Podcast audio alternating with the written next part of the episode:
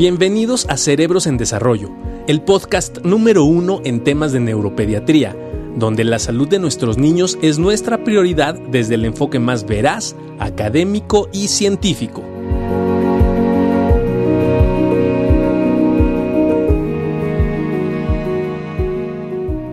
Hola, hola a todos, ¿cómo están? Muy buenos días, espero que estén bastante bien. Bienvenidos de nuevo a Cerebros en Desarrollo. Es un placer poder estar con ustedes el día de hoy, el poder platicar un poquito eh, sobre un tema súper interesante y que sé que nos apasiona a todos. ¿Y qué es de lo que vamos a platicar? De lo que vamos a platicar es de un par de comorbilidades este, que pueden ser de las más frecuentes, dependen mucho de los grupos de edad. Quiero platicar con ustedes. No es lo mismo en la comorbilidad que podemos tener asociada en un preescolar o escolar, donde estos fenómenos que, que, platicaremos el día de hoy, como puede ser el trastorno negativista desafiante, el trastorno explosivo intermitente, pueden presentarse con mayor frecuencia a diferencia de otros fenómenos que pueden presentarse a lo mejor en la adolescencia o ya en la adultez en pacientes con déficit de atención. Hablando específicamente de algo que se llama uso y abuso de sustancias, por ejemplo, que por lo regular y por la edad ocurre en la adolescencia o en la parte adulta eh, joven. O, bueno, quedar con algunos patrones adictivos para el resto de la vida y padecer déficit de atención, por ejemplo.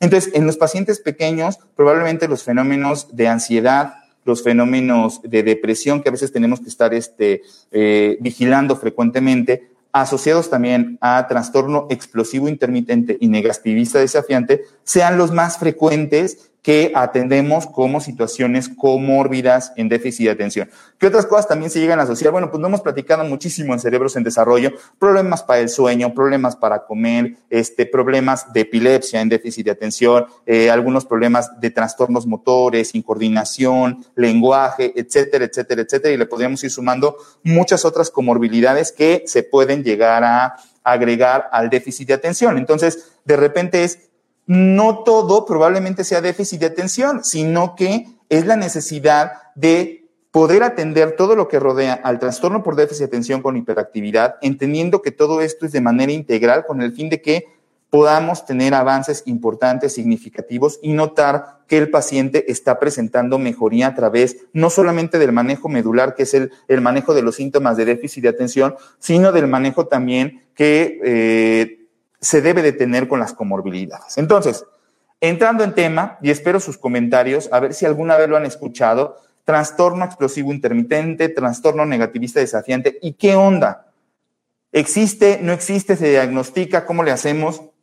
Bueno, primero, por supuesto que existe, por supuesto que se tiene que diagnosticar en los pacientes con déficit de atención. ¿Cómo lo podemos diagnosticar? Y en pacientes también que no lo, no, no, no lo padezcan, aunque este catálogo de enfermedades neuropsiquiátricas o manual de enfermedades neuropsiquiátricas que nosotros a veces utilizamos o con mucha frecuencia utilizamos, que se llama DSM5 y que lo escuchan mucho acá en Cerebros en Desarrollo, que lo mencionamos, lo tiene bien clasificado, ¿no? Y entonces te pone criterios para trastorno explosivo intermitente, criterios para trastorno negativista desafiante. No importa, Dalí, ahorita te vas a dar cuenta y seguramente vas a empezar a reconocer algunas situaciones que podrían estar asociados si es que tu niño, por ejemplo, padece de déficit de atención o si conoces algún niño que pudiera tener déficit de atención con hiperactividad. Y entonces, eh, vamos a, les tenía aquí una, un cuadrito ¿no? preparado para el explosivo intermitente, que es muy interesante porque prácticamente todo lo, lo traducimos a eh, fenómenos de berrinches, ¿no? Y de repente dices, no, pero es que, ¿sabes qué? Es que es bien berrinchudo. Y de repente también el doctor te dice, bueno, pues es que los berrinches son normales. Y por supuesto que son normales, los berrinches son normales, son parte del desarrollo normal de cualquier niño. ¿Cuál es la bronca? La bronca es cuando estos berrinches se vuelven realmente en un problema disruptivo, ¿no? Y ya no solamente es el hecho de que te patalee que se enoje cuando le, niegas las cosas, sino que de repente ya es el hecho de que empieza a dañar las cosas que no son de él, empieza a enojarse demasiado y te da lastima, aunque de repente la mamá dice, no, pues que de repente me da una patadita, me da este, un jalón de, de, cabello, este, me muerde, me, me puede pellizcar, eh, me puede hacer algunas cositas y digo, bueno, eh, ¿hasta qué punto eso llega a ser normal?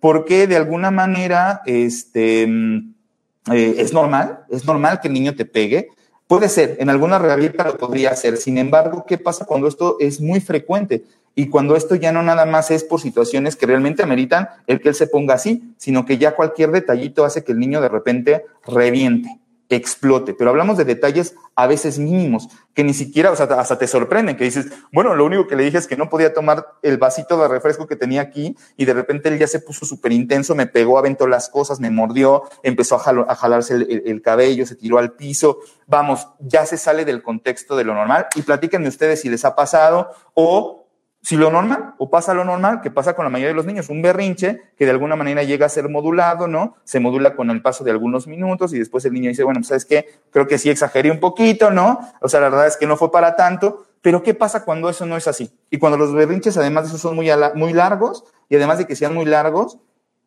van agregándose estos factores de agresividad, de alteración o de daño a, la, a la propiedad a terceras personas y demás. A ver, nos dice entonces que se puede definir como trastorno explosivo intermitente y nos pone diferentes criterios diagnósticos. Y entonces la primera parte viene con los arrebatos. Los arrebatos en el, en el comportamiento los, los, determinan como recurrentes, reflejan una falta de control de impulsos, de, de agresividad manifestada por una de las siguientes situaciones. Primero, ahí les va la primera parte.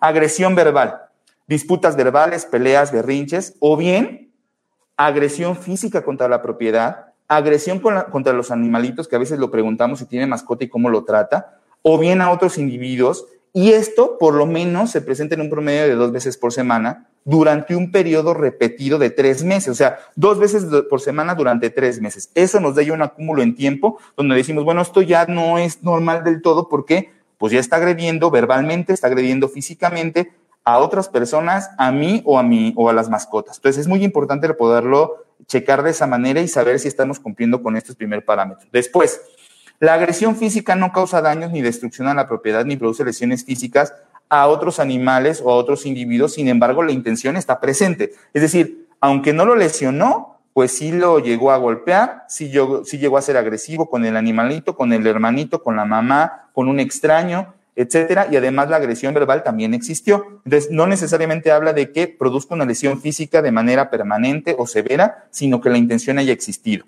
Después, tres arrebatos en el comportamiento que puedan causar, eso sí, daños o destrucción de la propiedad o agresión física con lesiones a animales u otros individuos que haya sucedido en los 12 meses. Entonces, puede ser que tengamos estos dos episodios donde no hay como tal una consecuencia de la agresión, ¿no? Este, que no haya tenido como tal una consecuencia de la agresión física, que pueden ser dos eventos por semana durante tres meses, o bien pasamos a lo siguiente, que pueden ser tres eventos durante un año, pero estos tres eventos han sido tan intensos que ha provocado que este, tengamos algún daño ya real en la propiedad. Eso significa en algo que no es de los niños, en la casa, o sea, te dañó un cuadro, te dañó la televisión, rompió la pantalla, o sea, está ocurriendo algo que se sale ya del contexto de la normalidad y entonces eso de alguna manera lo tenemos que eh, checar. Es, mi hija lo hace, mi hijo lo hace, gracias, gracias Carolina, excelente tema. Edith, a mi hijo le diagnosticaron con no explosivo intermitente. Explosivo intermitente, Edith, checa tu diagnóstico porque nos pone e impulsividad. E impulsividad, recuerden que es parte de, de, lo que se puede diagnosticar en el fenómeno de déficit de atención, como parte de los criterios diagnósticos donde la impulsividad se caracteriza cuando el niño interrumpe cuando la gente está hablando, se mete conversaciones ajenas, le cuesta trabajo esperar su turno y también por la manera de comer, que es algo que a veces no preguntamos, pero a veces la manera de comer es un reflejo de la impulsividad y de repente el niño acaba de comer y al poco ratito está buscando qué comer, ¿no? Y cuando come parece que se va a acabar todas las galletas y toda la caja de galletas y todo el frutero también se lo va a acabar Ojo con eso porque si lo asociamos a fenómenos de inatención y de hiperactividad, podemos estar hablando probablemente de un, de un paciente con TDA. Eh, sí, doctor, me preocupa cuando se vuelve agresivo. Sucede cuando no quiere hacer algo. Ya lo platicamos ahorita, María. Puede, puede englobarse tal vez y habrá que ver si cumple con estos criterios de los eventos semanales, dos eventos por semana durante tres meses donde la agresión no llega a tener tanta consecuencia, o bien tres eventos durante un año donde la agresión puede tener consecuencias importantes y pueden ser con objetos o pueden ser con personas o animales, ¿no? Entonces es muy importante. Em, dice mi tiene TDA, pero eso que nos dice me suena que mi pequeña será más probable que tenga también TDA. HA, no lo entiendo, la, o sea, que sea probable que se asocie a lo mejor el trastorno explosivo intermitente, quiero entender esta parte. Claro, es muy frecuente y de hecho el DSM5 en la parte eh, de abajo, cuando terminan los criterios, dice que por supuesto que este tipo de fenómenos se pueden presentar asociados a trastorno por déficit de atención con hiperactividad o bien trastorno del espectro autista y no significa que si tiene el trastorno explosivo intermitente ya no pueda tener déficit de atención sino que se puede asociar, al igual que trastorno negativista desafiante. Es decir, ¿puedo tener las dos cosas? Por supuesto. ¿Es frecuente? Sí es frecuente que esto llegue a suceder. En la revisión que acabo de realizar el fin de semana, ¿no? Estamos hablando por arriba del 30% de los pacientes con déficit de atención que podrían presentar estos fenómenos. Y recordando que existe un fenómeno que se llama ansiedad, y que también se llama depresión, que podemos ir vigilando a lo largo de la vida, pero que hay series que lo reportan hasta en la mitad de los pacientes con déficit de atención, lo cual es extremadamente interesante y tenemos que ir vigilando. Este, no, es diferente, Patti. La impulsividad ya te decía, la impulsividad ya te decía cómo se define. Qué importante lo que, lo que Patti nos dice, dice, esto es impulsividad, entonces es parte del déficit de atención. No, la impulsividad ya te la definí, cómo la situación del niño interrumpe, se mete en conversaciones ajenas, eh, anda de chismosito y no te deja hacer tus cosas, ¿no? Todo el tiempo está interviniendo y le cuesta mucho trabajo esperar turno. Y también agregaría su manera de comportarse a la hora de la comida. Entonces, no, la impulsividad se define como eso y estos fenómenos de agresividad los tendríamos que contemplar a lo mejor dentro de este proceso. Todo va de la mano, es una realidad. Hablamos de condiciones neurobiológicas, eso es muy importante, que también cuando lo estábamos escribiendo en, en este nuevo libro, comentamos eso, bueno, no es una situación que muchas veces el niño puede evitar, si lo pudiera evitar, pues no lo haría. Son situaciones biológicas donde se pierde el control de impulsos y de alguna manera esto puede llegar a ocurrir y causar arrebatos, como ya lo platicamos, de manera excesiva. Gracias, súper buen tema. Gracias, qué bueno que te gusta. Lore, me gustaría orientación de qué se en sus casos. Por supuesto, soy de Perú, mi hijo tiene autismo, no habla, eh, tiene epilepsia comienzo También el trastorno eh, de, explosión intermitente se puede asociar a pacientes con eh, trastorno del espectro autista, que recuerden que tanto el autismo como el este, déficit de atención son trastornos y fenómenos de neurodesarrollo. Eh, sí, doctor, por lo menos dos o tres veces por semana. María Alejandra, ojo con eso, habrá que checarlo. Y Diana dice, por supuesto, mi hijo, yo creo que tiene déficit de atención y se come como si no hubiera mañana. Y totalmente de acuerdo. Areli, explota y llora como un enorme berrinche. No hay nada que lo frene, pero no agrede a nadie, solo él se puede pegar también podría ser ese trastorno, sí, también podría ser ese trastorno, si condicionamos, bueno, pues que él es una personita y que se puede estar haciendo daño. Entonces es muy importante el ver cómo está modulando y cómo está trabajando sobre esos fenómenos de tolerancia a la frustración y además que esté desencadenando eso. Sigamos con el diagnóstico, ya les dije los dos primeros parámetros y vean todo, ¿no? Cómo se empezó a escribir acá la cascada no me ha pasado, yo lo he visto. Por supuesto, no es tan raro, ya lo platicamos, no es tan raro y de alguna manera tenemos que saber que existe esta comorbilidad asociada o no a déficit de atención para poder brindar tratamiento. Por ahí preguntaba este, Jackie, ¿con medicamentos o terapias?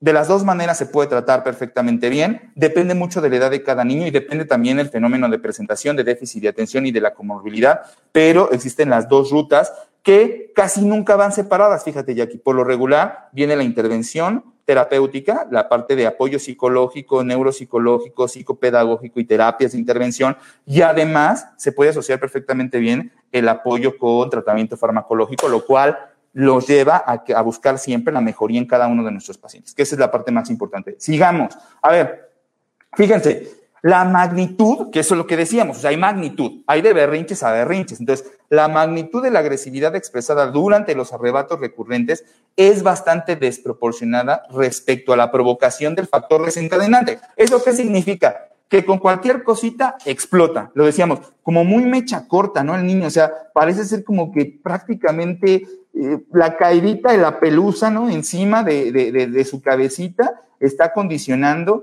que pudiera estar este, tornándose de cierta manera eh, explosivo. O sea, es un detalle a veces lo que puede causar toda esta fenomenología y lo que tiene que alertar. Porque entonces dices, bueno, esto no es normal. O sea, yo me enojo, pero pues me enojo cuando algo realmente lo amerita y realmente, bueno, pues pasó algo que, que realmente no pude controlar, pero realmente otras situaciones que en realidad tendría que ser sencillas de manejar y que esto ocurra, nos tiene que alertar porque entonces hablamos de situaciones de magnitud. Luego, los arrebatos agresivos recurrentes no son premeditados, es decir, son provocados por la ira, ocurren de repente, por la ira, no pasa nada, no hay algo como que de repente te, avise, sino de repente viene la explosión. No persigue ningún objetivo tangible, por ejemplo, dinero, poder, intimidarte, nada. O sea, simplemente es este arrebato, esta situación que lo pueden hacer incluso, y lo voy a decir de esta manera, que seguramente es muy crítica, decir, lo hace sin pensar, o sea, simplemente está nublado en ese momento y lo que empieza a hacer es aventar las cosas o dañar las cosas, dañarse a sí mismo o dañar a los demás. Entonces, ojo con eso. Los arrebatos agresivos recurrentes inducen un marcado malestar en el individuo, evidentemente, alteran su rendimiento en la escuela, en el trabajo, sus relaciones interpersonales, pues evidentemente no es agradable que a alguien le vayan a pegar y menos si no es parte de nuestra familia y que de repente imagínense que llegue el hijo de alguien más en un arrebato de estos y le pegue a nuestro hijo, eso tampoco nos va a gustar muchísimo y entonces empieza a dañar las relaciones interpersonales y puede tener consecuencias económicas o legales. Estamos hablando que, bueno, pues a lo mejor en un niño eh, preescolar o escolar que pues por ahí rayó una pared o por ahí rompió un poquito la cortina o por ahí fue la ventana, bueno, pues está chiquito. Pero ¿qué pasa con los pacientes escolares ya más grandecitos, no? Adolescentes o adultos jóvenes cuando esto ocurre. Evidentemente las consecuencias son muy distintas porque automáticamente tú estás pensando que él tiene el control de los impulsos y que de alguna manera él tendría que saber lo que está bien, lo que está mal y cómo controlar ese tipo de fenómenos. Y entonces vienen las consecuencias, no solamente como viene ahí económicas porque hay que pagar lo que se rompe, sino también la parte legal, porque entonces llega un punto en donde si hiciste alguna rabieta que implicó algo de agresión o algún otro tipo de circunstancias donde te estás metiendo en un delito, entonces en ese momento las consecuencias legales también pueden existir. Vean cómo se va transformando, ¿no? De un paciente preescolar, escolar, a un paciente adolescente, adulto, donde seguramente los fenómenos explosivos abarcan situaciones mucho más serias. Por eso es la importancia de poder atenderlas desde las eh, primeras etapas de la vida, desde los primeros procesos diagnósticos, para intentar evitar estas comorbilidades que van creciendo a lo largo de la vida y que pueden seguirse presentando. ¿Desde qué momento? Se puede presentar desde el momento preescolar, ojo con eso, también lo, me, dio la tarea de revisar las edades, ¿no? Aunque antes de, entrar en ese punto quisiera terminar de leerles esto. El individuo, el individuo que se diagnostica con trastorno explosivo intermitente según el DSM-5 tiene una edad cronológica de por lo menos seis años de edad.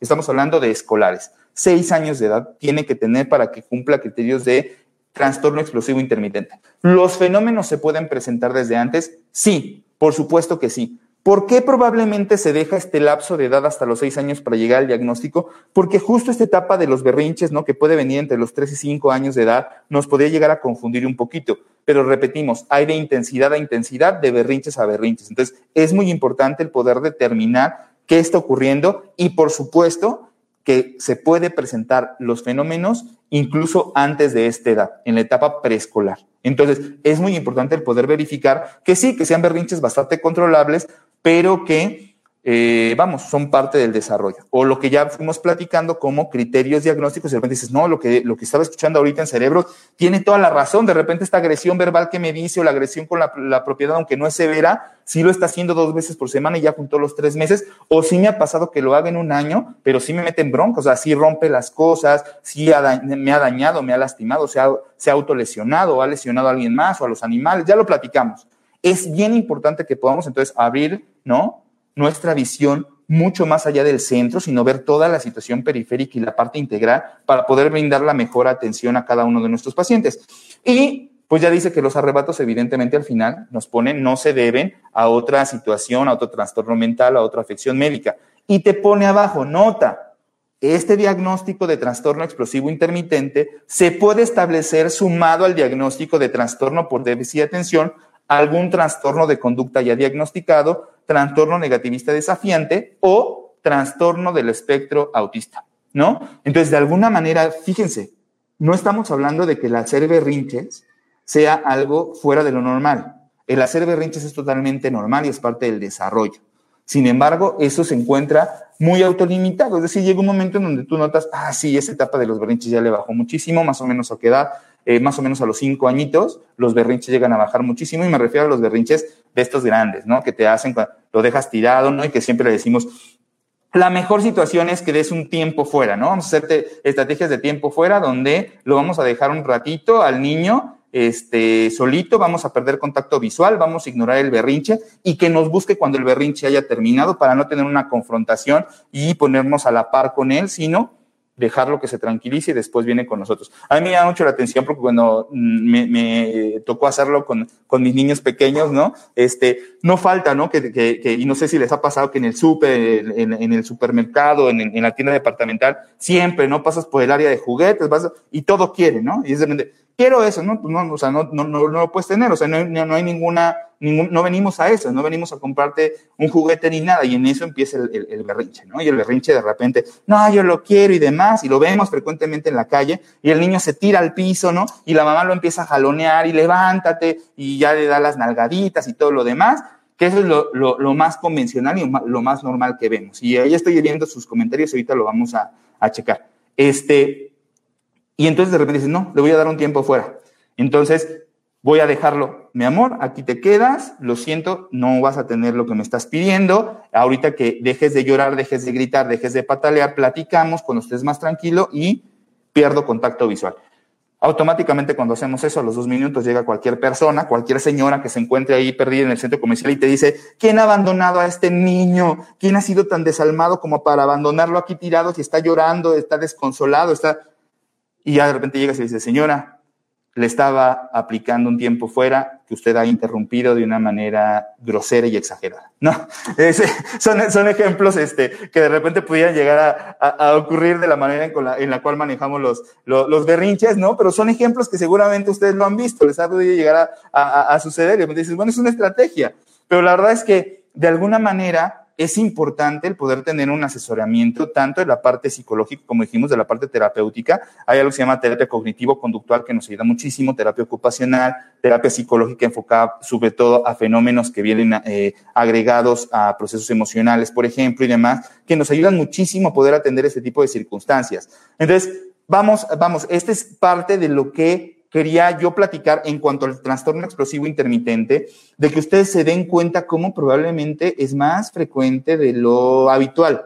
Y que si ustedes no lo habían este, eh, checado, pues ahora ya lo saben y seguramente eh, abre un poquito como que, tiene razón, o sea, ha pasado ha pasado, ya les decía, no es tan raro, estamos hablando del 30% en algunos estudios, otros estudios lo ponen por debajo, pero sí, yo no lo, no lo encontraría tan descabellado, por arriba del 30, del 30%, 40%, por supuesto que lo hemos visto y con la experiencia en la consulta, todavía mucho más el hecho de poderlo integrar. Entonces es como que no se les olvide ese tipo de situaciones que sí pueden ir generando estas circunstancias que de repente te puedan llamar la atención y que digas, bueno, este, creo que es necesario el poder llegar una, llevar una intervención en ese sentido para poder manejar este fenómeno este, explosivo intermitente y que de alguna manera este, pudiéramos llegar a buen puerto. Ahorita vamos a ir leyendo sus preguntas, ustedes no se desesperen. Vamos a pasar al siguiente este, punto, ¿no? Que se llama trastorno negativista desafiante. ¿Y ahí qué onda? O sea, ¿qué pasa con el trastorno negativista desafiante? Que son esos pacientes que a todo le dicen no, ¿no? Y a todo te dicen, pero ¿por qué? Pero no nada más es así que no, ¿y por qué? Si no es así de, a ver, hazle como quieras, ¿no? Este, oye, pero pues solamente estoy pidiendo que recojas eh, tu cuarto, no te estoy pidiendo que hagas algo distinto a lo que deberías de hacer, compadre. O sea, es algo muy tranquilito, algo normal, y de repente, este, pues, ¿cómo ves? A ver, casi, casi oblígame. Híjole, Qué complicado porque también tiene que ver con etapas de la vida, ¿cierto o no es cierto? A la gente que nos está escuchando, que nos está viendo y que nos está escribiendo.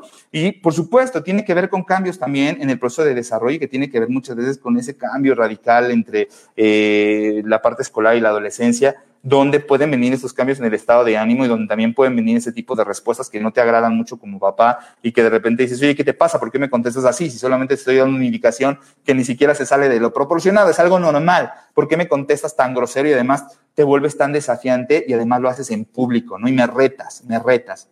Entonces, ¿qué onda con eso? ¿Está establecido o no está establecido? ¿Ustedes qué creen?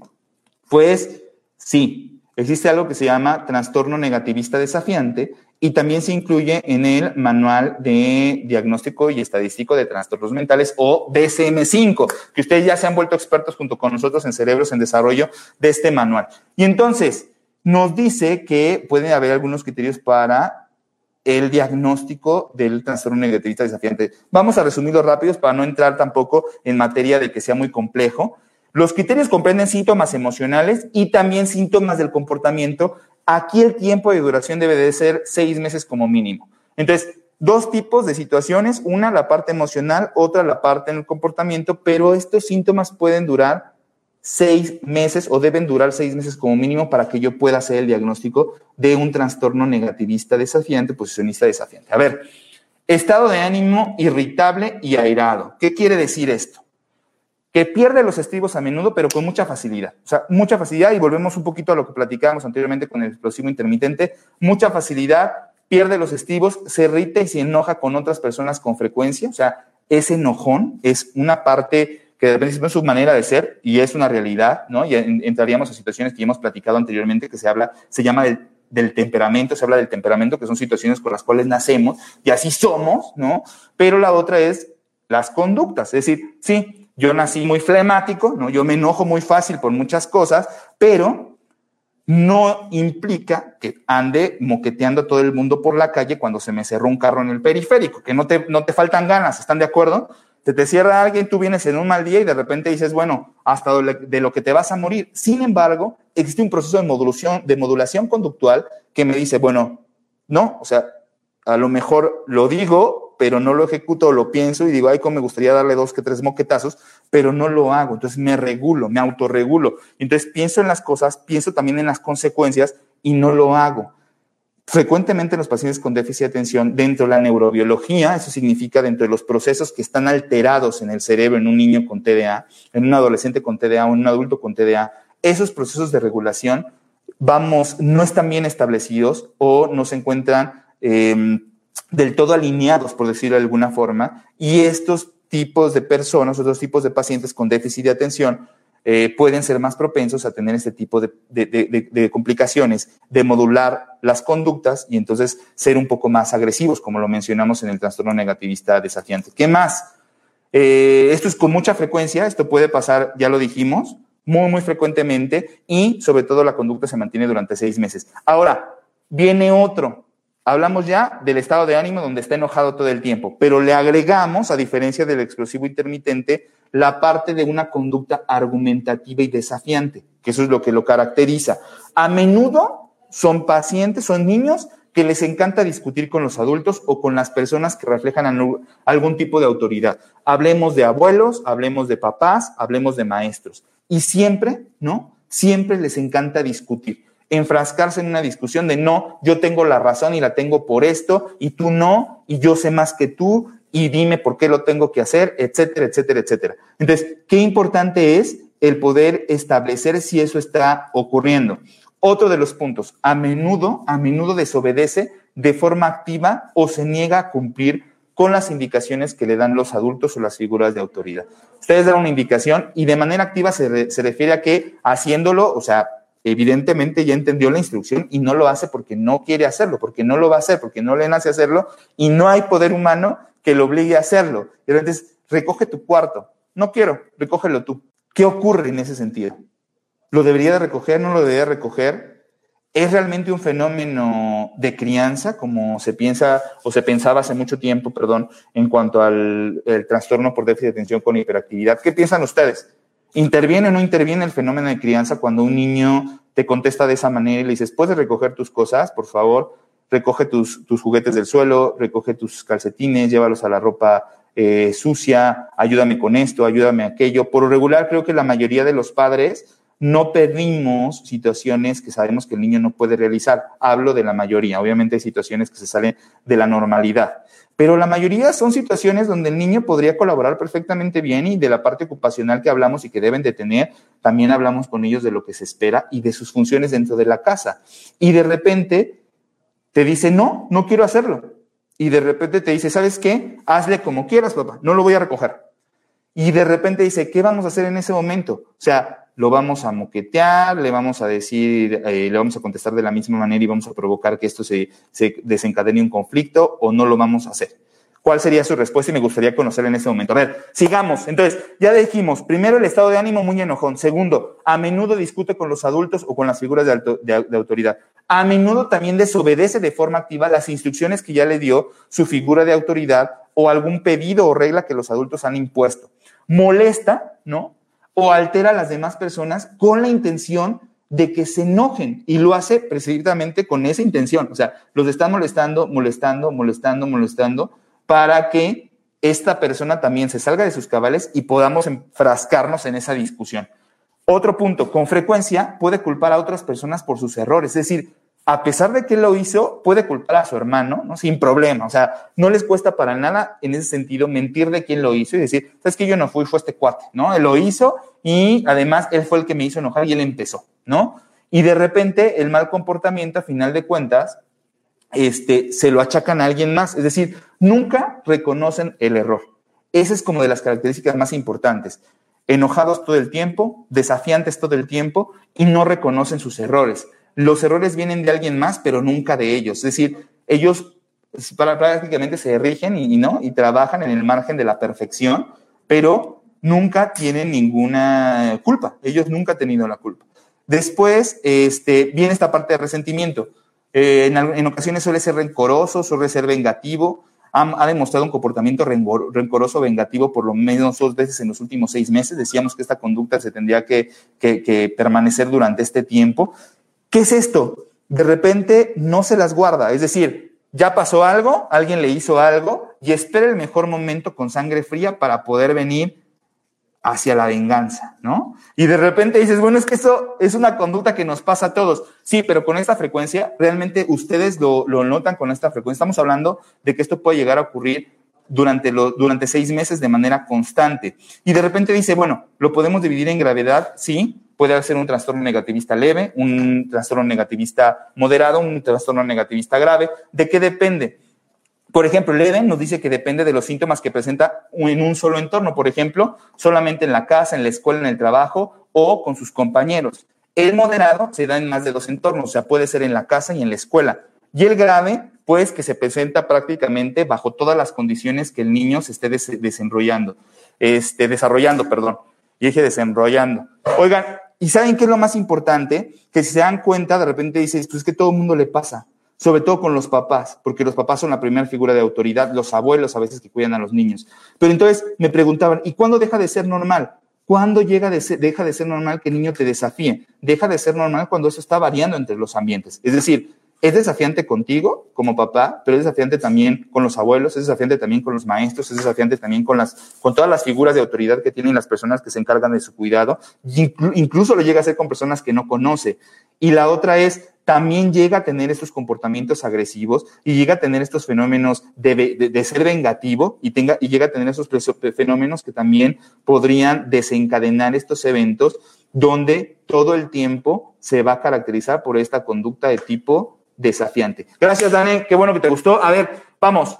Eh, Libby dice, parece que uno no tiene autoridad. Claro, gracias, eh, Rosa Laura, por, la, por, la, por el comentario. Excelente plática. Dice, mi hijo hace siempre todo eso todo el tiempo, está negado a hacer algo y me desafía, siempre literal. Si no voy y me le pongo de frente, no lo hace. ¿Qué tenemos que hacer? Aquí las intervenciones terapéuticas son fundamentales. O sea, eh, hay expertos, ¿no? En la parte eh, de terapia conductual, cognitivo-conductual, psicólogos que nos pueden ayudar muchísimo también a saber si este tipo de situaciones no son reflejo de un problema de ansiedad o de, depresión. Recuerden que los niños es algo complicado el poderlo saber, pero no es nada raro que un niño ansioso o deprimido también pudiera tener ese tipo de comportamientos, por lo tanto, no podemos descartarlo y la parte psicológica es de mucho apoyo para nosotros para poder lograr tener un avance. Este, déjenme seguirle. A ver, Mauro, gracias. Ah, es muy agotador, he probado casi todo. Rosy, es agotador es importante que lo consultes con tu neurólogo, sobre todo en el ambiente de un paciente con déficit de atención, donde todavía llega a ser mucho más complicado, se los juro. En un ambiente de un paciente ya diagnosticado con TDA, este tipo de fenómenos, negativista desafiante y explosivo intermitente, si es difícil en quien no tiene TDA, créanme que quien tiene TDA es todo un reto, un reto sustancial, complicado, pero que se puede superar con el apoyo de su neuropediatra y obviamente del apoyo eh, psicológico. Gracias, Liniana. Un abrazo hasta el norte de nuestro país. Este, dice Libby, ya no leí, igual, a, igual a quien dice, estoy igual que tú, amiga. Este, mi hijo hace eso todo el tiempo. Jaja, me hubiera gustado que toda esta información lo hubieran tenido mis papás, dice Cecilia. Qué mala onda, Ceci, porque seguramente por ahí te identificaste. Debemos de tratar de suavizar la situación, esperar a que se tranquilicen y después hablar con ellos. Qué importante, Sandra. A ver, ¿qué nos dicen los especialistas? Lo que nos dicen es, Vamos, aquí, aquí a final de cuentas hay que recordar que los niños que se encuentran en etapa escolar y adolescencia son pacientes que se encuentran aún en desarrollo. Es decir, los procesos neurológicos se encuentran desarrollándose. Se supone que nosotros como adultos, se supone que nosotros como adultos tendríamos que ver completado ese proceso de desarrollo y poder darle un mejor manejo a ese tipo de circunstancias, ¿verdad? Y poder entonces el manejar pues mejor las emociones, el poder bajar las aguas y calmarlas y como dices, poderte poner a nivel de tu niño, decir qué está pasando, o sea, esta conducta que estás teniendo, ¿por qué es tan agresiva? ¿Qué te está molestando? Yo lo que espero de ti, y siempre lo hemos visto, lo, hemos comentado, yo lo que espero de ti es esto. ¿Tú qué esperas de mí? ¿Qué es lo que necesitas? Porque creo que te estoy dando lo que necesitas, pero probablemente no lo es y necesitas más tiempo, necesitas que juguemos más, necesitas ser escuchado, y yo lo que necesito de ti es esto, es que sigas estas reglas, es que me apoyes en ese sentido, etcétera, etcétera. Pero ¿cuántas veces nos sentamos con nuestros niños a preguntarles qué es lo que requieren de nosotros y cuántas veces nos hemos sentado a decirles qué es lo que nosotros esperamos de ellos? Esa es la pregunta que les dejo para el día de, de hoy. A ver, eh, me hubiera gustado, ok, desde los 6 años a los 11 casi no, 10 años hacer las actividades con él, 11 años hasta 17, antes de la negociación y contrato y dependiendo de la situación. Bueno, ahí Chiquis da un comentario sobre, yo me imagino cómo, cómo le hace para manejarlo. Este, dice Mónica, la basura el juguete, porque es parte de su responsabilidad, tener sus juguetes acomodados cuando termina de jugar. O sea, lo tira a la basura, si está desacomodado, se lo tira a la basura. Dice, aunque después lo sacamos de la basura y lo guardamos por un tiempo y así tienen que entender la consecuencia de que lo que no se levante lo tiene que tirar, ¿ok? Es como Mónica lo maneja y nos gustaría saber, Mónica, cómo te ha funcionado. Acuérdense que al final de esto, y lo platicamos, la situación de los grupos de padres, qué, importante es el poder estar compartiendo experiencias, porque al final de cuentas hay papás más adelantados que otros y que ya a lo mejor pasaron por situaciones muy parecidas. Este, cansado, sí, Livi, ya lo comentamos, siempre me lleva la contraria, a todo me dice que no y nunca está feliz. Este, qué importante, ¿no? Eh, lo, que veníamos comentando. O sea, estás describiendo tal cual se comporta mi hijo, dice Lucero. Lucero, bueno, pues hay que, hay que checar si realmente se está pasando. Dice Lore, Lores, Lorcena, yo creo que sí se pueden modificar, pero es muy complicado porque debemos mantenernos firmes, mantener la calma y no dejar que la situación nos sobrepase. Por supuesto, ya lo platicábamos, porque en teoría de nosotros dependería el poder calmar un poquito la situación y no hacer que ese conflicto crezca. Y más ahorita, ¿o no? En el confinamiento. ¿Qué tal les ha ido con estos fenómenos de explosión intermitente y qué tal les ha ido con el negativismo? Seguramente han incrementado, eso me queda claro. Y eso tiene que ver con el tiempo que están pasando los niños en casa, evidentemente, pero no solamente eso, con los fenómenos de frustración y de ansiedad que se han desarrollado por tanto tiempo en casa y que no pueden estar haciendo actividades fuera de casa y están muy cansados y ha sido una situación que mis pacientes me han repetido de manera constante. Ya estamos cansados de estar en casa, necesitamos salir, necesitamos regresar a la escuela con calma, con calma. No es una situación que se haga por placer, es una situación que se hace por, por prevención y por seguridad. Hay que platicarlo muy bien con ellos y aguantar un poquito más. Pero, por, por ejemplo, ¿qué pasa entonces cuando el paciente creció? Cuando el paciente que creció no fue atendido, ¿no?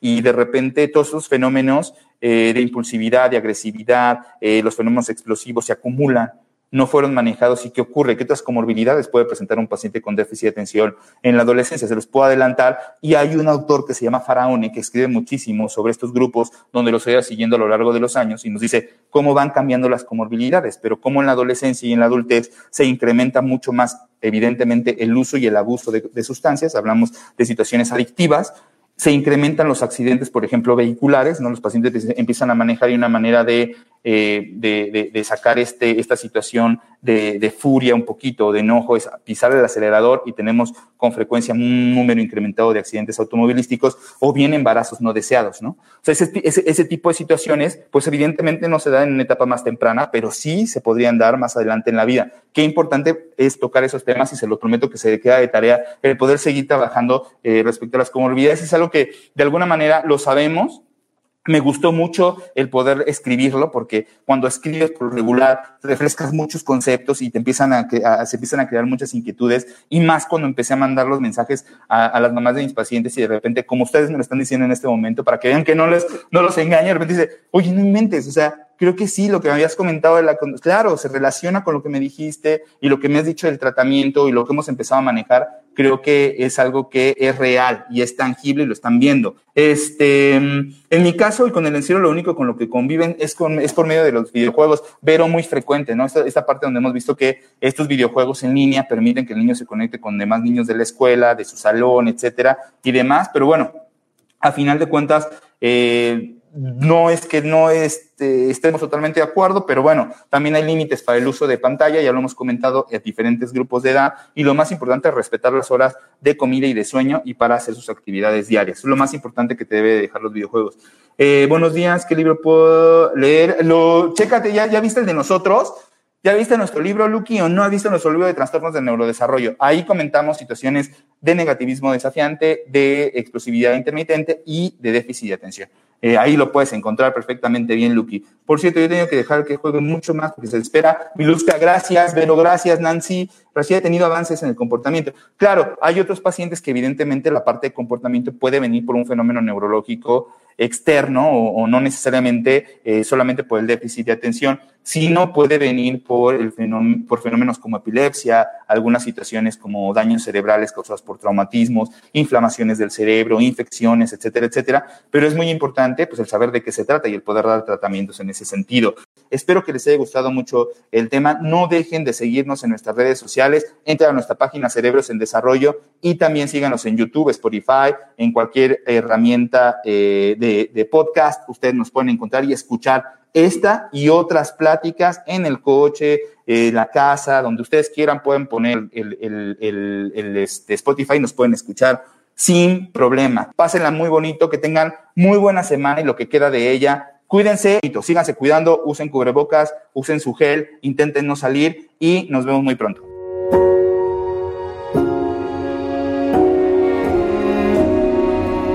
Cerebros en Desarrollo, el podcast comprometido con la idea de que en los cerebros de nuestros niños no hay límites.